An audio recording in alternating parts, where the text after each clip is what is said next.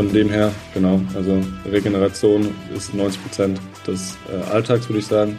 Und ähm, deshalb sollte man meiner Meinung nach auch den zumindest mal gleich viel ähm, Wert oder Wertschätzung dem Thema äh, widmen als dem Training selbst. Herzlich willkommen im Pro Mind Athlete Podcast. Ich bin Patrick Thiele und bei Pro Mind Athlete helfen wir Sportlern dabei, mithilfe der besten mentalen Strategien maximal erfolgreich zu werden. Das heißt, egal ob du deine allerersten sportlichen Erfolge sammeln willst oder dich in der Weltspitze etablieren möchtest, wir supporten dich dabei. Mit unserem Konzept konnten unsere Athleten bereits Olympiasiege feiern, aber auch zahlreiche Erfolge im Leistungs- und Hobbysport in den unterschiedlichsten Disziplinen erzielen. Getreu dem Motto Making the Best Even Better bekommst du hier im Podcast jede Woche mentale Erfolgsstrategien für deine Top-Performance. Let's go! Welcome back hier im Pro Mind Athlete Podcast. Heute mal wieder mit einem Interviewgast, nämlich Björn Eberhardt. Schön, dass du dabei bist, Björn. Patrick, danke für deine Einladung äh, und schön, dass ich dabei sein darf. Wir haben uns vor ein paar Wochen schon mal ausgetauscht über unsere jeweiligen Expertisen, beziehungsweise natürlich auch über die Bereiche, wo sich unsere Arbeit einfach überlappt. Und äh, auf deinem Instagram-Account ähm, steht offiziell so als Beschreibung, wenn man das so nennen darf, Performance und Sleep Expert. Nimm mich, beziehungsweise vielleicht die Zuhörer gerne am Anfang mal kurz mit. Was ist die Story dahinter? Warum Performance und Sleep Expert? Mhm.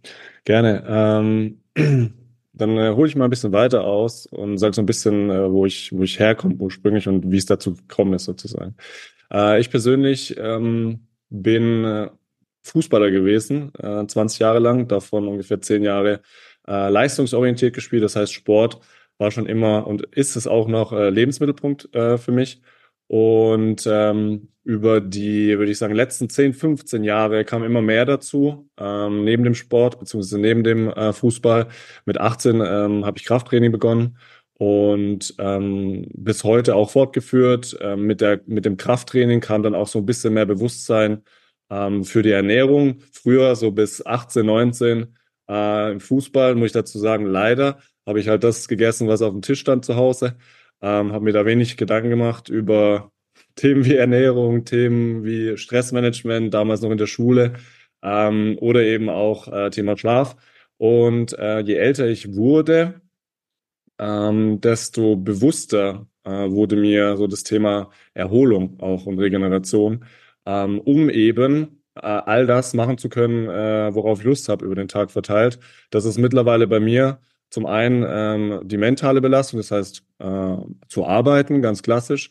Äh, zum anderen aber auch äh, täglich meinem Sport äh, nachzugehen und ähm, da auch über eine gewisse Zeit leistungsfähiger zu werden, ähm, meine Performance abrufen zu können, äh, die ich mir vorstelle. Ähm, und langfristig auch mittlerweile, ich bin jetzt 32, bei mir ist das Thema Longevity jetzt auch immer relevanter. Das heißt, auch dahingehend sozusagen Dinge machen zu können, ähm, die darauf einzahlen. Und ich würde sagen, vor fünf, ungefähr fünf Jahren ähm, bin ich auch so ein bisschen in das Thema Biohacking reingerutscht. Mhm. Ähm, habe da mich sehr äh, tief eingefuchst, äh, viel ausprobiert, an mir selbst erstmal. Practice what you preach ist eigentlich so einer meiner Hauptredos. Ähm, was für mich funktioniert, funktioniert dann hoffentlich auch ähm, für andere. Ich gebe aber nichts raus oder gebe keine Empfehlungen raus, die ich jetzt auch selber nicht äh, irgendwie in irgendeiner Weise getestet habe ähm, oder die so wissenschaftlich hinterlegt ist, dass es da gar keine Zweifel gibt, dass es funktioniert. Ähm, und ähm, mit dem Biohacking kam eigentlich auch so ein bisschen mehr Bewusstsein auch noch für meinen Körper. Ähm, das Ziel beim Biohacking ist einfach, den Körper besser kennenzulernen. Ne? Und bestenfalls ohne irgendwelche externen Einflüsse, sei es jetzt zum Beispiel ein Arzt, äh, gesund zu sein, gesund zu bleiben und leistungsfähig ähm, zu sein und zu bleiben. Und ähm, mit der Zunahme der sportlichen Aktivitäten, würde ich sagen, über die letzten Jahre, ähm, mit dem täglichen, mit der täglichen physischen Belastung, habe ich mir auch immer mehr Gedanken gemacht, ähm, wie die Regeneration optimiert werden kann, um eben dahingehend bestmöglich aufgestellt zu sein. Und neben der Ernährung hat sich dann vor allem auch das Stressmanagement als nächsten, Schritt so ein bisschen herauskristallisiert. Das heißt, wie kann ich es verbinden in einem Alltag, ähm, meine sieben, acht, neun Stunden arbeiten mit meinem Sport sozusagen. Ähm, das heißt, sowohl die mentale als auch die physische Komponente. Und darauf basierend dann äh, war mein erster Touchpoint mit dem Thema Schlaf äh, ein Podcast mit Matthew Walker, Dr. Matthew Walker. Mhm. Kennst du vielleicht? So ein bisschen die Schlaf-Koryphäe. Und ähm, der hat mich wirklich zum Staunen gebracht, muss ich sagen, und haben mir dann sein Buch bestellt, das Buch gelesen, mittlerweile, glaube ich, drei, vier Mal durchgelesen, jetzt erst kürzlich wieder. Ähm, und das hat mich so in das Thema Schlaf auch nochmal äh, tiefer eintauchen lassen. Und ich muss sagen, jetzt rückblickend, mh, hm, Ernährung ist wichtig. Ich glaube, das Stressmanagement ist wichtig. Das heißt, die mentale Komponente, das Mindset, da bist du der Experte. Ähm, und Schlaf hat sich so für mich persönlich und auch so mit meiner Erfahrung, die ich mit anderen äh, Klienten gemacht habe, als so die, das Fundament von, von all dem anderen herausgestellt, als der wichtigste Aspekt, ehrlich gesagt, von der Regeneration. Gleichzeitig aber auch häufig der, der am häufigsten ähm, nicht missachtet, aber zumindest mal stiefmütterlich behandelt wird, sage ich mal. Und ähm, so hat sich das dann ergeben, dass ich mein Leben zum einen sehr ganzheitlich aufgestellt habe, was das Thema Gesundheit angeht. Das heißt einmal Training, Ernährung, ähm, wie gehe ich mit Stress um im Alltag und dann eben die Komponente Schlaf. Und dieses Gesamtpaket, ähm, da habe ich mir über die letzten Jahre sehr viel Wissen äh, angeeignet, sehr viel persönliche Erfahrung gesammelt und das möchte ich jetzt auch einfach weitergeben, ähm, weil es für mich ein sehr, sehr gutes, ich glaube, es geht auch viel um ein Lebensgefühl, das daraus entsteht und ähm, das hat sich für mich sehr, sehr positiv entwickelt und ähm, habe mich jetzt vor zwei Jahren an den Punkt gefühlt und bereit gefühlt, das sozusagen weiterzugeben, andere Menschen dabei zu unterstützen, ähm, mehr Energie in den Alltag zu bringen, leistungsfähiger zu sein und auch langfristig gesund zu bleiben. Und ähm, daher kommt der ganzheitliche Ansatz. Und das Thema Sleep habe ich insbesondere hervorgehoben, wie ich es gerade beschrieben habe, für mich persönlich äh, der wichtigste Aspekt, ähm, um leistungsfähig zu sein. Alright. Danke dir für ja, den kleinen Überblick. Jetzt ist es, glaube ich, für die meisten so, auch definitiv bei immer noch sehr, sehr vielen Athleten, dass wenn wir über Performance sprechen, der Fokus für die meisten immer auf der Performance liegt und nicht auf der Recovery-Komponente, die dadurch natürlich auch äh, oder dafür eine auch extrem große Rolle spielt. Was glaubst du, warum das Recovery-Thema und vielleicht auch speziell nochmal das Schlafthema von vielen so sehr unterschätzt wird? Mhm.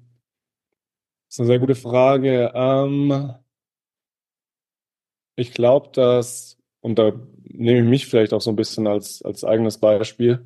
Ähm, ich glaube, das kann man in der Arbeitswelt als auch im Sport relativ gleichermaßen beschreiben, ähm, dass so ein bisschen der Drang, mehr zu machen und dann zu denken, dass man besser wird dadurch.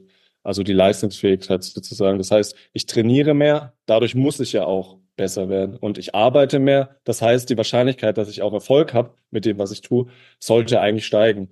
Aber ich glaube, es äh, das würde mir jeder bestätigen, ähm, dass vor allem die, die vielleicht ein bisschen zu viel gemacht haben, sei es jetzt im sportlichen Bereich, das heißt Übertraining, dadurch sich verletzt, dadurch vielleicht sogar im Worst Case Karriere beendet, ähm, weil die, weil die ähm, Ratio einfach nicht gepasst hat von Belastung und, und Entlastung. Genauso ist es aber in, in der Arbeitswelt. Das heißt, Thema Burnout ist, ist in den letzten äh, Monaten, Jahren immer wieder präsent.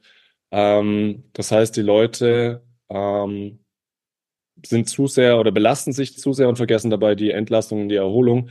Und das ist grundsätzlich ist es ein relativ einfacher Ansatz, Thema Superkompensation. Das hatte ich noch in der, in der Schule beim Abitur. Ähm, es kommt ein Reiz rein und ähm, wenn du den Reiz bestmöglich ausnutzen möchtest, um eben Wachstum zu generieren, brauchst du eben eine gewisse Anzahl an Regeneration. Und ähm, wenn das so ist, dann äh, wirst du eine Superkompensation erleben. Das heißt, du wirst leistungsfähiger. Wenn das eben nicht der Fall ist, kannst du die Kurve anschauen, die leider nicht hochgeht, sondern langfristig runter. Das heißt, deine Leistungsfähigkeit nimmt immer weiter ab. Und ähm, ich persönlich, ich glaube, das ist auch so ein Mindset-Thema, betrachte Recovery nicht mehr als nur Regeneration, sondern für mich ist Regeneration ein Lifestyle, ehrlich gesagt. Äh, was meine ich damit? Wir nehmen mal an, dass ein äh, Athlet oder eine Athletin ungefähr im Schnitt ein bis zweimal Training hat pro Tag. Ähm, und das sind so in Stunden so zwischen zwei und vier Stunden, sage ich jetzt einfach mal. Und äh, wenn wir das auf die 24 Stunden ähm, rüberbringen, die wir über den Tag haben, sind es ungefähr 10 bis 15 Prozent. Mhm. Und die anderen 90, 85 Prozent ist nur Regeneration. Das heißt, die Frage ist eigentlich, äh, beziehungsweise man braucht sich die Frage gar nicht stellen, was wichtiger ist, weil der größere Hebel ist definitiv bei den 85, 90 Prozent als bei den 10 Prozent. Ich glaube, bei den 10 Prozent geht es vor allem darum, einen Reiz zu setzen. Das ist wichtig für Wachstum und auch progressiv zu trainieren. Ähm, gleichzeitig findet aber die Magic in der Erholung statt und von den, sagen wir mal, 22, 20, 22 Stunden, die man dann hat, sind halt bestenfalls noch acht bis zehn Stunden Schlaf. Das heißt, fast die Hälfte läuft einfach nur auf Schlaf raus, was das Thema Regeneration angeht.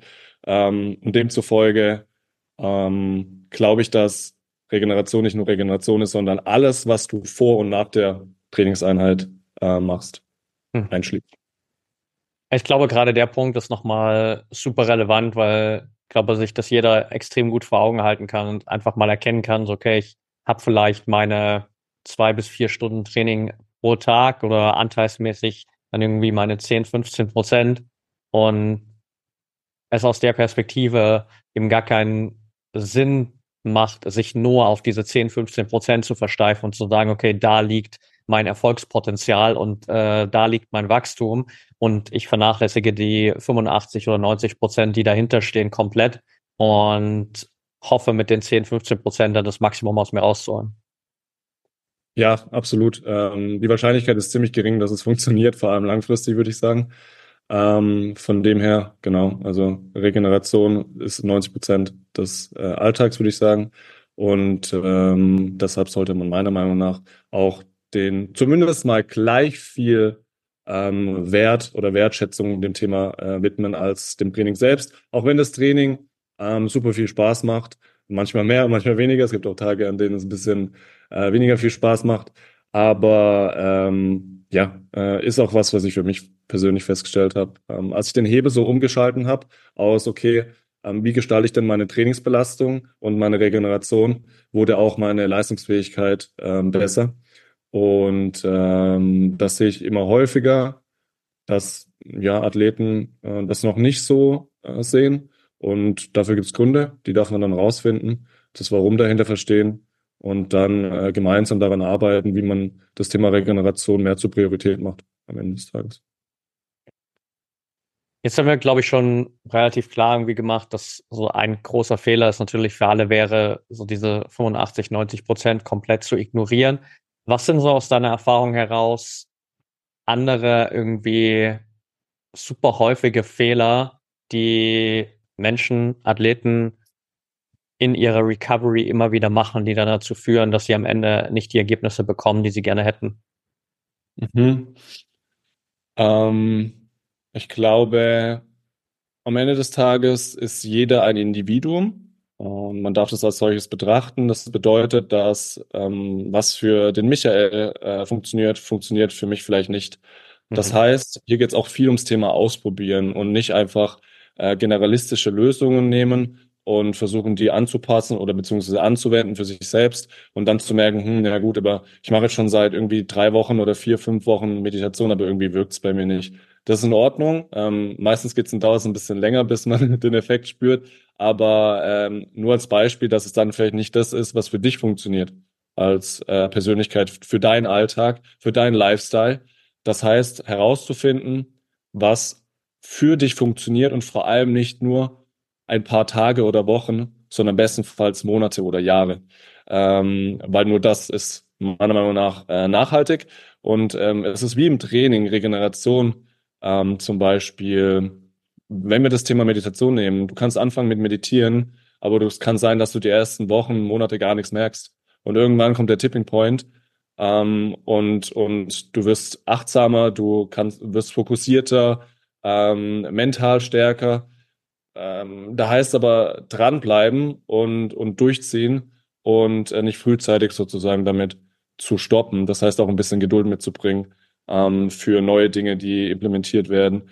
Ähm, und ich glaube, das Thema Regeneration als solches, wenn wir, sagen wir mal, normale Menschen versus Athleten nehmen, ähm, Athleten sind für mich auch normale Menschen. Die haben auch ihre Struggle, ähm, die haben auch Emotionen glücklicherweise und haben vielleicht auch Beziehungsprobleme oder Stress in der Family, was auch immer.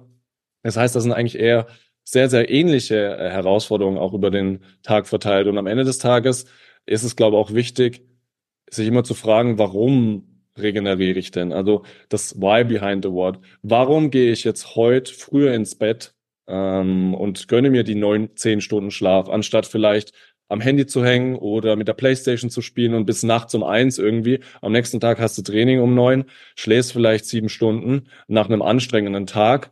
Ähm, dann ist die Regeneration wahrscheinlich nicht optimal. Das heißt, warum möchtest du ähm, am nächsten Tag, beziehungsweise warum möchtest du den Schlaf priorisieren, um am nächsten Tag potenziell wieder volle Leistungsfähigkeit zu haben, um die beste Version von dir zu sein, ähm, mental, emotional, physisch. Das heißt, das Warum auch nochmal besser zu verstehen, ist, glaube ich, sehr, sehr wichtig und potenziell auch nochmal ein wichtiger Aspekt im Coaching, um, um den Klienten da ein bisschen dabei zu unterstützen und das nochmal ein bisschen zu schärfen, das Bild auch, warum man das eigentlich macht.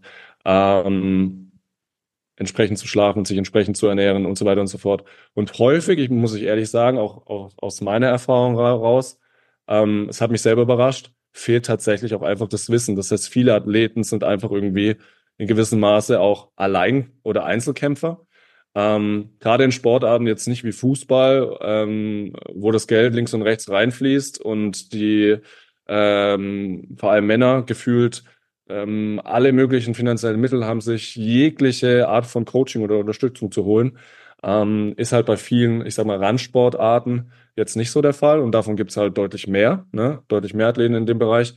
Das heißt, da ist sehr viel Eigeninitiative auch gefragt und ähm, ich könnte mir vorstellen, dass da nicht nur im Athletenbereich, aber auch ähm, sag ich, normale Menschen einfach da noch ein bisschen die Eigeninitiative fehlt häufig.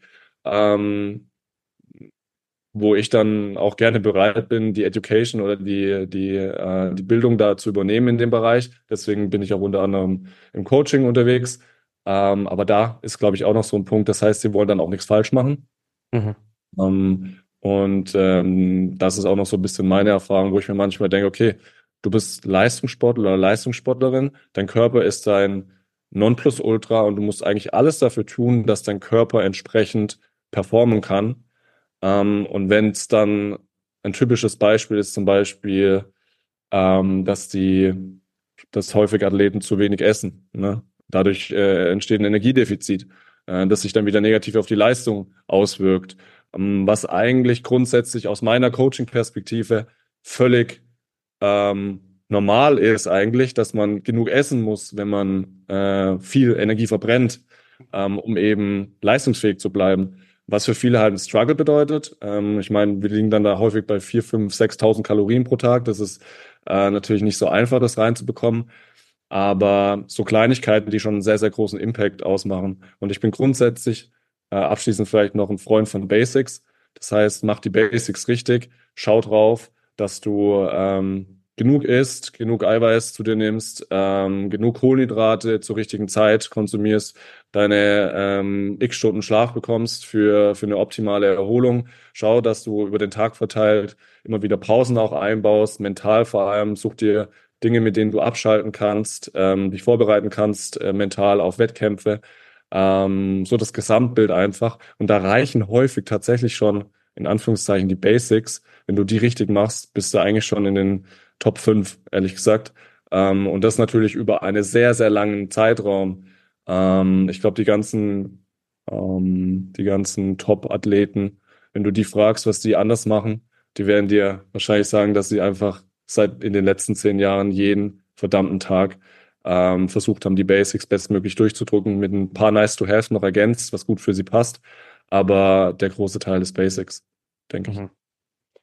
Absolut. Ich meine, es gibt nicht umsonst dieses schöne Sprichwort, dass äh, die ja, Besten keine außergewöhnlichen Dinge tun, sondern meistens die gewöhnlichen Dinge außergewöhnlich gut und äh, dementsprechend halt den Fokus genau darauf gelegt haben. Und äh, glaube natürlich auch ein Stück weit kannst du gleich nochmal Feedback geben, so dass unsere heutige Zeit natürlich auch super viel Potenzial bietet, sich dann trotzdem auch in dem ganzen Bereich das gilt sowohl für den Performance-Bereich als auch für den Recovery-Bereich, viel zu sehr eben in diesen kleinen Details zu verlieren, die gar nicht so einen großen Impact machen, weil wir haben natürlich Zugriff auf irgendwie, du hast vorhin Biohacking angesprochen, irgendwie ein riesen Arsenal an irgendwelchen Hacks und Tricks und Tipps, die uns alle irgendwelche coolen Sachen versprechen, die aber am Ende vielleicht irgendwie 0,01 Prozent Verbesserung machen, wohingegen vielleicht eine Grundlage, an der ich arbeiten würde, irgendwie fünf bis zehn Prozent Verbesserung ausmachen würde.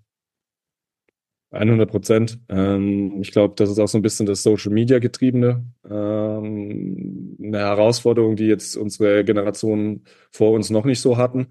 Ähm, wenn dann, ja, ich nenne es einfach, ich nenne keinen Namen, aber ich nenne mal Gadgets, äh, eine Terragun oder ähm, zum Beispiel irgendwelche Massagetools allgemein ähm, über Instagram reinfliegen, die dann super vermarktet werden und, und die Athleten dann ähm, häufig auch mir schreiben so, hey, wie ist das? Ist das geil? Sieht geil aus. Und ich denke mir so, ja, kannst du machen, klar. Ähm, aber sind deine Basics schon in place? Also äh, Ernährung, Stressmanagement, Schlaf, so was das Thema Erholung angeht. Wenn das in place ist und das funktioniert reibungslos, was bei, was bei den meisten halt noch nicht der Fall ist, ähm, dann schau gerne, was, was noch so in Frage kommt. Auch sowas wie Sauna und Kältetherapie auch ein super Tool. Aber es sind halt, wie du angesprochen hast, es sind halt nicht die 80 Prozent Grundlagen, sondern es sind halt eher in den, in den letzten 10, 20 Prozent unterwegs. Und ähm, du wirst halt vier Stunden Schlaf nicht mit 20 Minuten Sauna fixen können. Das ist halt irgendwie auch, ähm, oder sollte einleuchten, hoffentlich. Ähm, und deshalb, ja, bin ich da voll bei dir mit Thema Basics First und alles machen. Und das ist, das, bei Basics ist halt, ist auch schwer auf Instagram dann. Wenn man stellt sich vor, ich teile jeden Morgen einfach meine Schlafstunden. Das sind acht Stunden, sieben Stunden 50, sieben Stunden 45. Super langweilig. Super mhm. langweilig. Aber das ist es halt. Also zu versuchen, jeden verdammten Tag deine Schlafstunden zu bekommen, ist nur ein Beispiel mit Schlaf. Ähm, aber du kannst natürlich nicht verkaufen und damit Kohle machen, in dem Sinne wie jetzt zum Beispiel mit einer fancy Terragun, die sich dann jemand durchtrainiert ist, irgendwie an Oberschenkel hält. Ähm, ja, und das ist etwas, wo so ein bisschen mehr Verständnis, glaube ich, reinkommen muss. Und auch hier wieder ich im Coaching versuche, wirklich da den Fokus drauf zu legen, weil ich glaube, dass da eben auch noch bei den meisten am meisten äh, rauszuholen ist, einfach von der Leistungsfähigkeit. Ja, definitiv, wie du schon sagst, der irgendwie Wow-Faktor ist natürlich da nicht so dabei bei diesen Basics. Und trotzdem finde ich es immer wieder spannend, dass ich gerade in den letzten Monaten, Jahren, gerade durch verschiedene Netflix-Dokumentationen, gab es ja in vielen Sportarten irgendwie auch diverse Einblicke mal so ein bisschen hinter die Kulissen, egal ob es jetzt irgendwie bei Breakpoint ist mit äh, Tennis oder Drive to Survive in der Formel 1 und man so ein bisschen zumindest mal sieht, nicht im Detail, aber ein bisschen sieht, was machen die Athleten denn hinter den Kulissen so eigentlich und man dann auch feststellt, okay, die machen eigentlich nichts anderes als meine Trainingskollegen, mit denen ich jeden Tag trainiere, ähm, nur halt wahrscheinlich ein Stück weit disziplinierter, äh, konsequenter, ausgiebiger und mit, mit mehr Fokus, aber nicht so, dass sie plötzlich da irgendwie äh, den Vorhang lüften und irgendwie tausend Geheimtechniken ausgraben, von denen noch nie jemand gehört hat. Ja, 100 Prozent. Äh, ich hatte diese Breakpoint-Doku auch angeschaut. Ähm, ich habe mich teilweise sogar, ich war teilweise sogar ein bisschen erschrocken, wie viel Potenzial äh, noch offen ist. Zumindest mal von dem, was man, was man gesehen hat. Teilweise, wie die Jungs sich warm gemacht haben, haben äh, den, den Alcaraz und Djokovic, das war schon krass. Es war allein die, das Warmmachen habe ich gesehen, okay, der ist wirklich top, top, top. Da geht wirklich einiges auf, mit Jonglieren und Bällen hin und her und so weiter und so fort. Ähm, gut, der Nick Kyrgios, habe ich jetzt erst kürzlich einen Podcast äh, angehört, ist natürlich ein Special Case. Faszinierend, wie, wie, wie man mit, mit in Anführungszeichen so wenig äh, Aufwand äh, rumrum so weit kommen kann. Super talentierter Kerl. Ähm, aber für ihn ist es dann auch okay, nicht zu, zu den Top 3 zu gehören, sondern er macht es dann halt, weil es ihm, ihm Spaß macht und hat dann andere Beweggründe und versucht halt nebenher das Leben noch so ein bisschen mehr zu genießen. Das ist ja auch so ein Thema, wenn du dich wirklich dedicatest, dann hast du halt nichts anderes als den Sport und dessen darf man sich dann halt auch bewusst werden, dass die Top 3, so, wie, so einer wie Nadal, Djokovic, aber auch Federer, ähm, für die gibt's halt herzlich wenig neben dem Sport, ne? Da ist es halt fünf Stunden auf der Platte und der Rest ist dann Recovery ähm, und ansonsten noch ein bisschen Family, aber das war's dann äh, im Großen und Ganzen in den meisten Tagen wahrscheinlich schon. Äh, und dieser Sacrifice oder die Opfer, die man da bringen äh, darf, muss, Ähm, dessen darf man sich halt bewusst sein. Nicht jeder ist dafür bereit. Und ähm, so einer meiner Sprüche zum Thema Basics noch, was die halt sehr gut machen, ist so fall in love with the basics.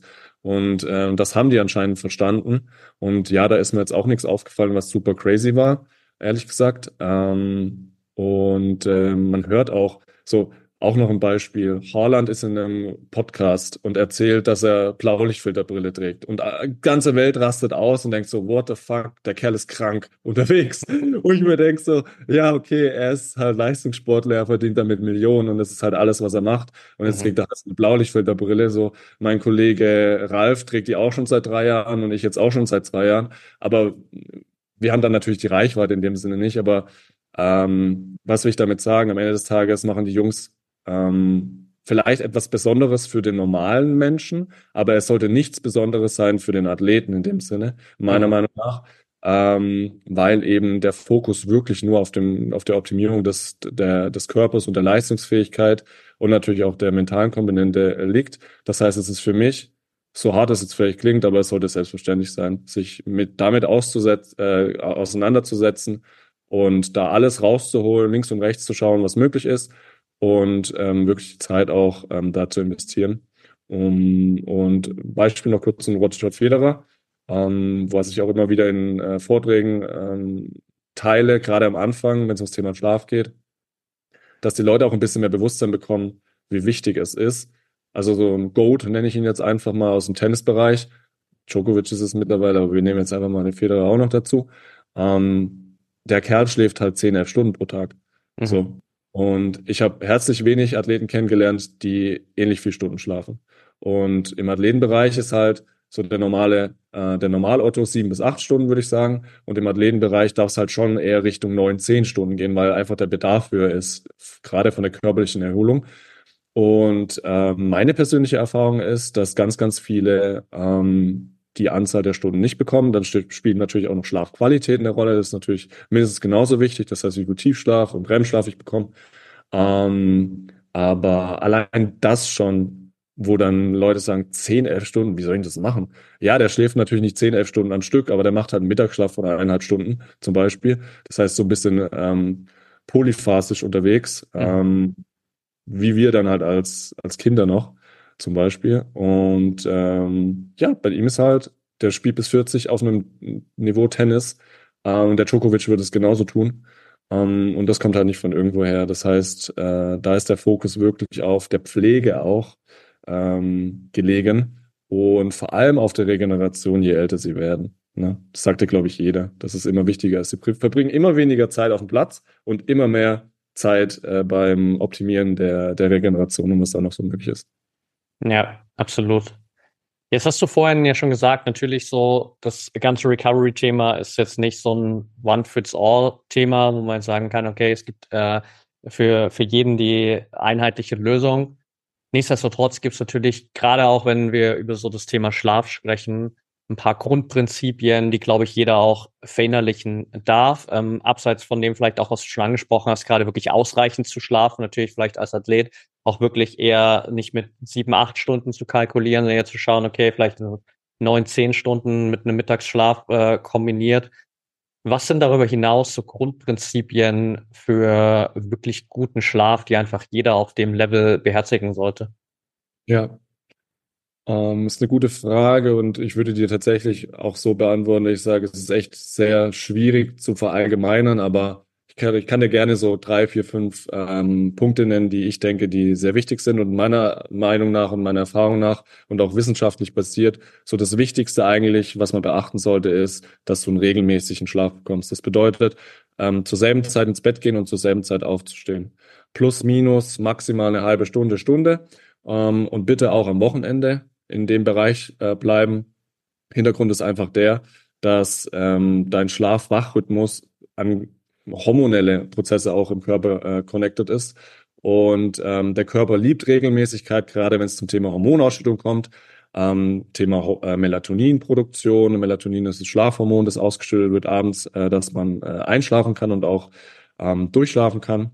Äh, und noch weitere Prozesse, Stoffwechselprozesse, Verdauungsprozesse etc. Das heißt, so gleichmäßig wie möglich äh, ins Bett zu kommen, auch am Wochenende, da nicht unbedingt zwei, drei Stunden länger aufbleiben, nur weil es Wochenende ist. Ähm, das ist der erste Punkt. Der zweite Punkt ist, ähm, verwende Licht als dein Freund ähm, und Helfer und vermeide Licht, äh, wenn es äh, in die Abendstunden geht. Äh, was meine ich damit?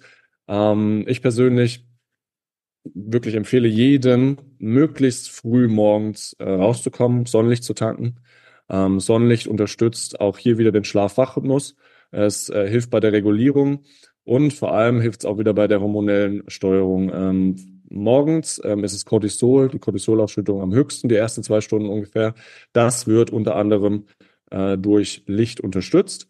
Äh, gleichzeitig wird auch die Serotoninproduktion angeregt. Ähm, Serotonin, unser ähm, Wohlfühlhormon, auch wieder verantwortlich für mehr Fokus, für mehr innere Ruhe ähm, und Energie. Äh, und zu guter Letzt auch das Thema Dopamin. Ähm, auch das wird, wird angeregt, die Produktion äh, durch Licht.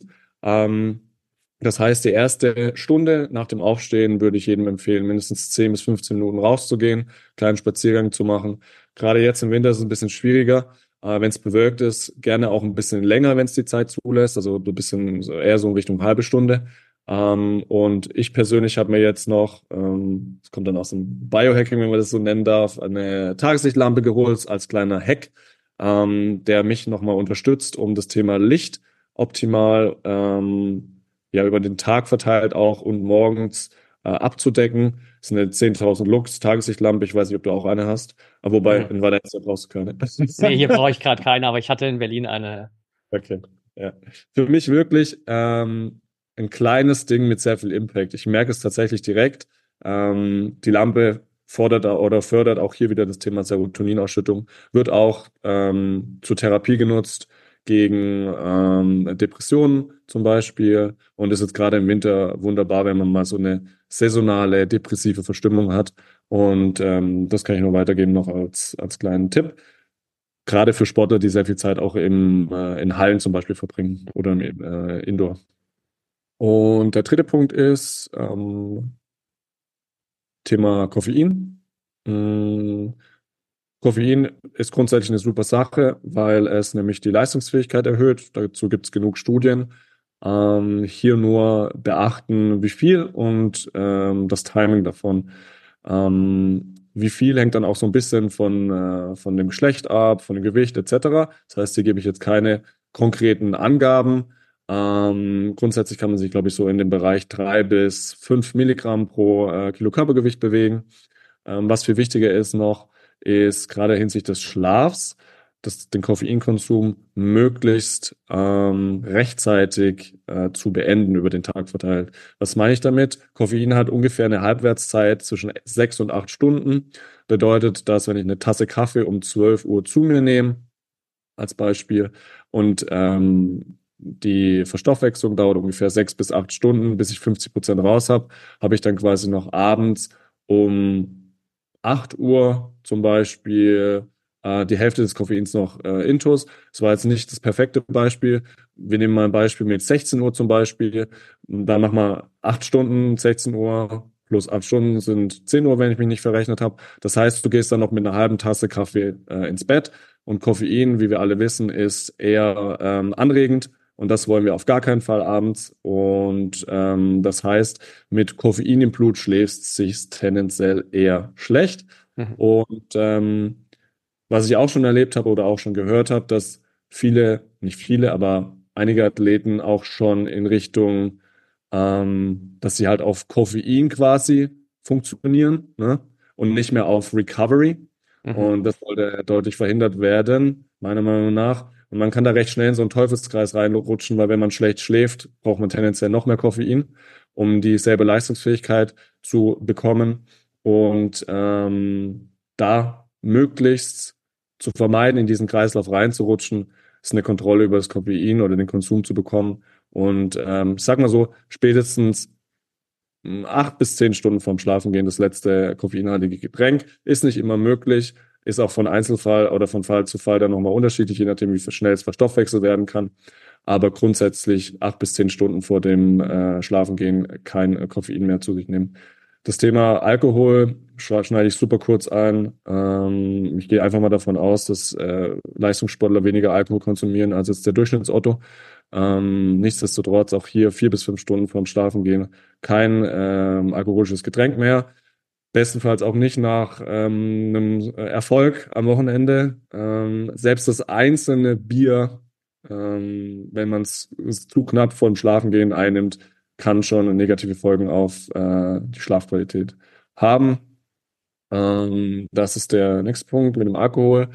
Und ähm, ansonsten, was wir noch mitgeben wollen. Das heißt, wir haben jetzt äh, Consistency, wir haben das Thema Licht, wir haben das Thema Koffein. Ich bin ein Freund von Abendroutinen. Ähm, abgesehen davon liebe ich auch Morgenroutinen, aber Abendroutine äh, ist dann nochmal viel, viel relevanter für einen guten Schlaf. Ähm, hier würde ich sagen, auf jeden Fall beachten. Zum einen, ähm, gibt dir so eine halbe Stunde, Stunde Zeit, einfach um den Organismus runterzufahren. Und ähm, hier gibt es verschiedene Möglichkeiten. Du kannst zum Beispiel Atemübungen einbauen, du kannst ein Buch lesen, du kannst meditieren, du kannst Yoga machen. Da gibt es sehr, sehr viele verschiedene Ansätze. Ich bin persönlich bin jetzt mittlerweile auch ein Fan von der Shakti-Mat. Das ist so eine Acupuncture, mhm. Akupunktur. Bringt mich super runter. Ähm, es legt mich da 20 Minuten drauf und schlafe danach wie ein Baby. Äh, das heißt, da ist auch viel mit äh, Testen, äh, was für einen funktioniert. Aber ich sage mal so eine halbe Stunde, Stunde vorm Schlafen gehen, die sollte dir gehören und bestenfalls auch ohne Handy oder Laptop ähm, und auch TV, weil ähm, diese kleinen Alltagshelfer haben leider viel Blaulicht und das Blaulicht ist nicht so förderlich abends.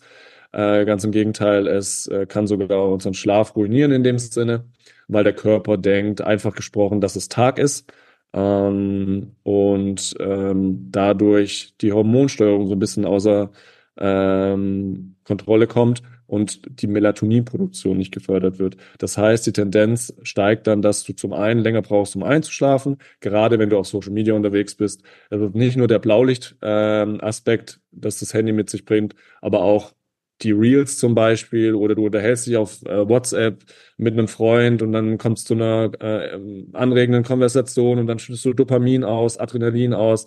All das ähm, ist alles andere als förderlich für einen entspannten Schlaf, weil abends wollen wir eins, wir wollen aus einem sympathischen, also aus einem ähm, Stressmodus rauskommen in einen parasympathischen, also einen entspannenden Modus, Erholmodus, äh, um dann bestmöglichen Schlaf zu bekommen. Genau, das sind vier Punkte. Äh, und zu guter Letzt würde ich noch sagen, ähm, was könnte man noch? Ja, das Umfeld in dem Raum, in dem du schläfst. Ähm, hier gibt es eigentlich so klassische Empfehlungen. Temperatur äh, ist wichtig. Zwischen 16 und 20 Grad ist äh, so die Wohlfühltemperatur für den Körper, um äh, bestmöglich zu schlafen. Ähm, was passiert beim Schlafen? Dein Körper verringert die äh, Körperkerntemperatur um ungefähr ein Grad. Das geht natürlich deutlich einfacher, wenn es außenrum äh, etwas kühler ist. Ähm, und dieses Absenken der Temperatur ist dann ein Zeichen äh, für die äh, Melatoninproduktion. Mhm. Und ähm, was ist noch genau? Man sollte möglichst dunkel schlafen. Das ist nicht immer möglich. Ähm, Wenn es gar nicht möglich ist, das Zimmer so ein bisschen äh, abzudunkeln, würde ich auch eine Schlafmaske empfehlen. Äh, das funktioniert äh, an sich auch immer ganz gut. Ähm, und äh, möglichst ruhig natürlich. Ich hatte jetzt, äh, war jetzt zwei Monate in Barcelona und ähm, habe gemerkt, wie katastrophal es ist, wenn man nicht in einem Münchner Hinterhof wohnt äh, und äh, wenn die Tür leicht offen ist, weil man frische Luft braucht, das ist übrigens auch ein Aspekt. Frische Luft super wichtig für die ähm, für die regenerativen Prozesse, die nachts stattfinden. Das heißt, genug Sauerstoff auch zu bekommen. Ähm, und äh, dann war so ein bisschen die Krux herauszufinden, wie weit kann ich die Tür offen lassen, ohne dass ich jedes Mal aufwache und äh, gleichzeitig aber sicherstelle, dass ich noch Sauerstoff bekomme in dem Raum. Ähm, und das hat nicht so ganz gut funktioniert. Mein Schlaf hat tatsächlich über die Zeit hat ziemlich gelitten und ich habe es auch definitiv gemerkt, was meine mein Energielevel angeht. Das Gute war aber dann, da war jeden Tag äh, Sonnenschein, das hat es dann so ein bisschen wieder aufgewogen.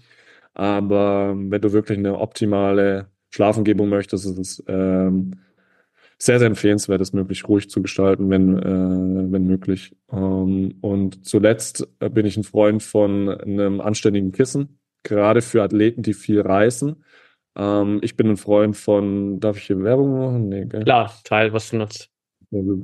Äh, ich habe jetzt seit zwei, drei Jahren das Blackroll-Kissen, empfehle das auch jedem weiter. Ähm, ist eine super Möglichkeit, auch einfach einzurollen und auf Reisen mitzunehmen. Wer kennt's nicht? Ähm, man schläft auswärts, äh, zum Beispiel im Hotel, da ist die erste Nacht immer so semi-geil. Ähm, und das, äh, das Kissen ist wirklich so die eine Konstante, die man von zu Hause mitnimmt, ähm, die mir persönlich und auch jetzt meiner Erfahrung nach mit anderen äh, Athleten, denen ich es empfohlen habe, ähm, eine, eine super Geschichte ist, um trotzdem recht ruhig zu schlafen, sage ich mal. Ähm, die erste Nacht wird wahrscheinlich nicht so perfekt wie die zu Hause. Das hat äh, unter anderem auch andere Gründe, ähm, warum das so ist. Aber das ist noch so eine Komponente und eine gute Matratze. Hm, das habe ich auch schon das ein oder andere erlebt, wo die Athleten dann irgendwie auf so einer Ikea, durchgelegenen Ikea-Matratze schlafen und sich dann wundern, warum sie morgens aufwachen und verspannt sind und Rückenschmerzen haben und nachts nicht richtig zur Ruhe kommen. Ähm, wird häufig über, übersehen. Ähm, und deswegen umso wichtiger die Qualität der Matratze, dass die passt. Genau. Und das so in der Nutshell. Alright. Äh, Glaube ich, ein paar super wichtige Dinge dabei. Ähm, ich nutze spannenderweise auch das äh, Recovery Pillow von BlackRoll. Die haben mal vor einem Jahr, anderthalb Jahren haben die mal Werbung äh, auch gemacht hier im Podcast sozusagen. Und im Zuge der Kooperation habe ich das Kissen damals bekommen ähm, und hatte das bisher da, bis dahin gar nicht auf dem Schirm, dass sie sowas auch machen. Ich kannte sie halt nur klassisch von ihren Faszienrollen.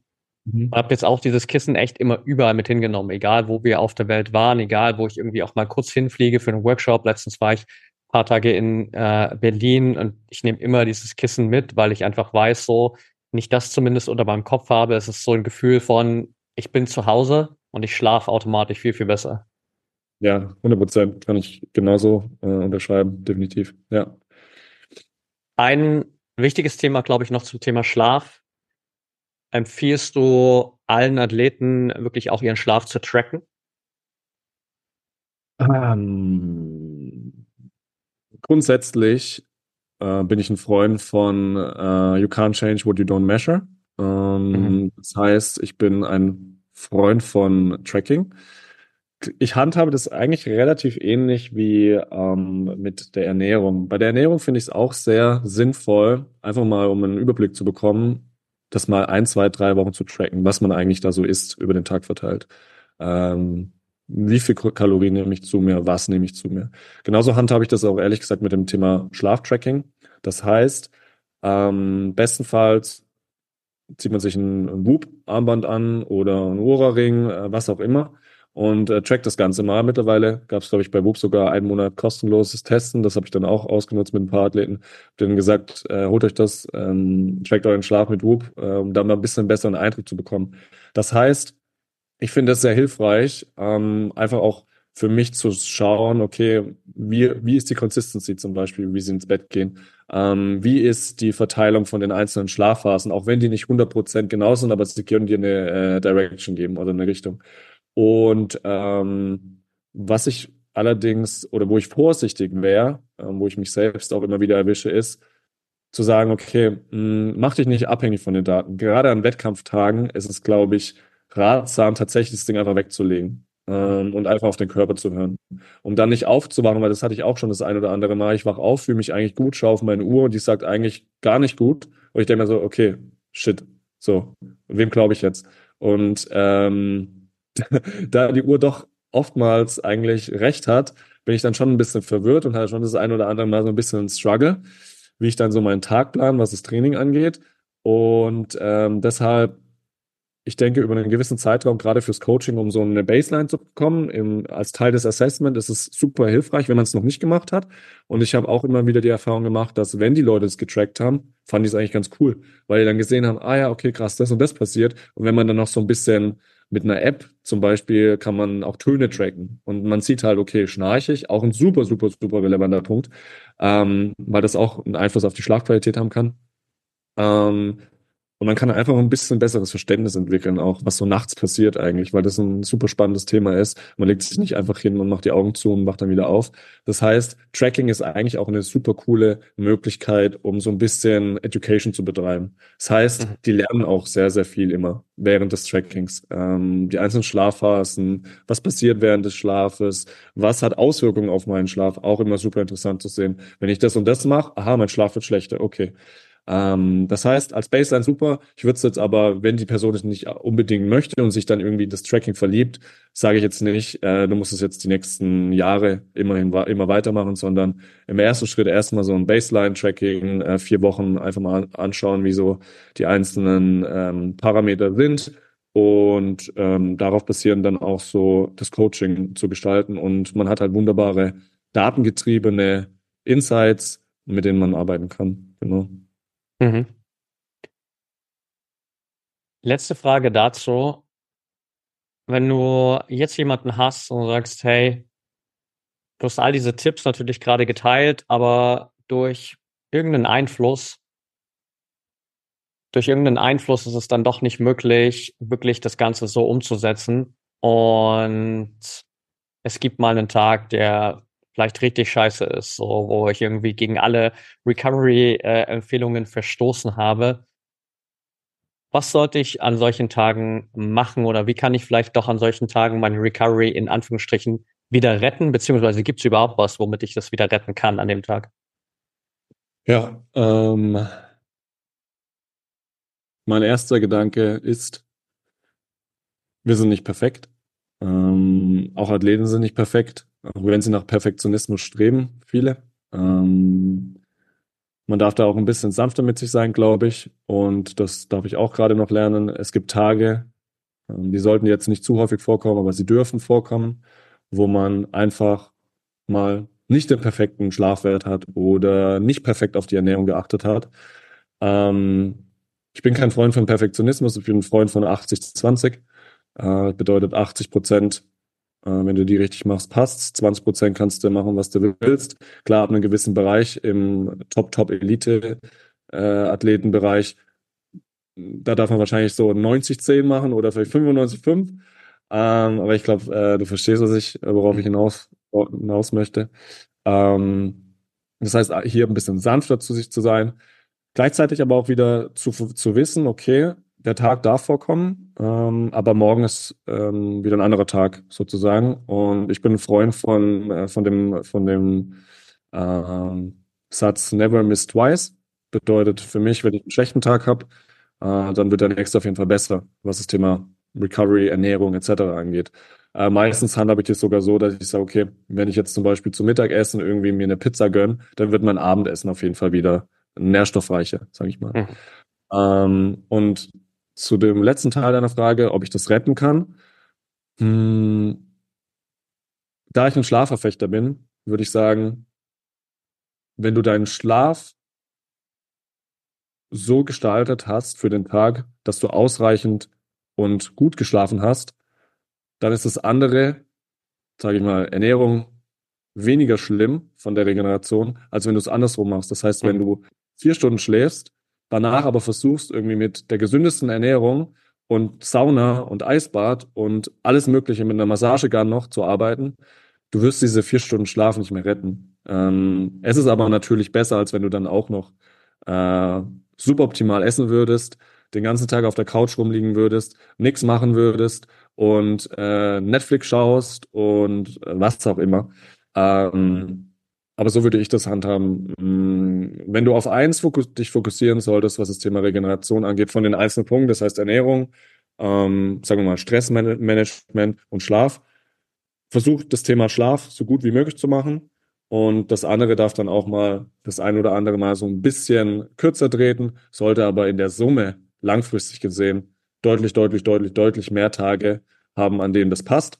Aber äh, nobody's perfect. Und ähm, so würde ich das handhaben wollen. Das heißt, Schlaf first und alles andere dann sozusagen ergänzend und äh, nicht andersrum auf jeden Fall, weil das eine kannst du mit dem anderen nicht mehr auswiegen, sozusagen.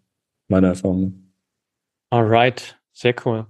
Für all die Athleten, die jetzt bis hierhin zugehört haben und vielleicht erkannt haben, ich habe noch ein bisschen Potenzial in meiner Recovery und ich weiß vielleicht gerade selbst nicht, wie ich da am besten ansetzen soll. Was ist die beste Möglichkeit, um dich zu kontaktieren und vielleicht auch ein bisschen Support in dem Bereich zu bekommen? Mhm. Ähm, wenn die Athleten auf LinkedIn sind, dann da gerne kontaktieren, einfach über den Namen. Äh, Björn Eberhardt, äh, schickt mir gerne eine äh, Anfrage und dann können wir uns da einfach austauschen. Ansonsten Instagram hast du schon angesprochen, können Sie auch gerne da äh, drauf gehen. Ähm, über WhatsApp bin ich dann auch zu erreichen. Das seht ihr dann alles auf Instagram oder LinkedIn sind jeweils meine äh, Webseite und mein, äh, meine Daten hinterlegt. Und das ist so der, sind so die To-Go-Plattformen, wo, glaube ich, auch mindestens auf einer die Leute unterwegs sind. Äh, das heißt, da gerne kontaktieren und ähm, auch gerne kontaktieren, wenn ihr einfach so ein bisschen äh, mehr verstehen wollt, mehr, mehr äh, noch mehr Fragen habt zu dem Thema. Bin da immer sehr, sehr gerne bereit, ähm, drüber zu quatschen. Und ähm, genau, dann würde ich mich freuen, wenn äh, der ein oder andere oder die oder ein oder andere auf mich zukommt. Alright, dann packe ich die Sachen auf jeden Fall auch in die Show Notes. Da kann da jeder auch direkt reinschauen und dann danke ich dir auf jeden Fall für deine Zeit, Björn. Super viele Insights, glaube ich. Ähm, für viele definitiv nochmal eine extrem gute Orientierung, um einfach zu schauen, was kann ich auf der Ebene besser machen, wie kann ich mich da noch auch professioneller einfach aufstellen, um irgendwie auch vielleicht meinen eigenen sportlichen Zielen gerecht zu werden mit dem, was ich äh, im Background dafür tue. Und ja, von daher danke dir, dass du dein Knowledge hier geteilt hast und äh, deine Zeit hier mit uns verbracht hast. Ja, vielen Dank, Patrick, dass ich da sein durfte. Äh, hat viel Spaß gemacht. Und ähm, bis bald, würde ich sagen. Bis ganz bald. Mach's gut. Mach's gut.